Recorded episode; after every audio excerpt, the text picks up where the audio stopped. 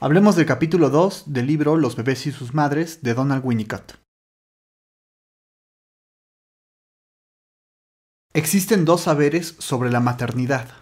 En primer lugar, el de los expertos, quienes proporcionan información importante para evitar sufrimientos en el desarrollo del bebé. En segundo lugar, el de las madres, el cual es un saber natural y espontáneo que surge en el vínculo que mantiene con el mismo.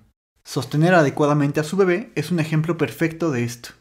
Pero también puede pasar que una mamá se sienta ansiosa o temerosa de sostenerlo.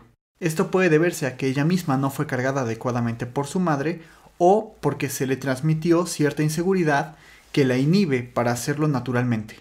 Por otro lado, Winnicott considera que hay tres etapas en el desarrollo del niño. En la primera, el bebé está autocontenido, pero rodeado por un espacio que no conoce. En esta fase, el bebé solo se conoce a sí mismo.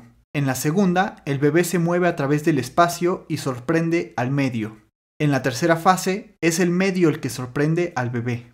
Una madre sabe que estas fases tienen que respetarse y que el niño no puede ser sorprendido por el medio antes de tiempo.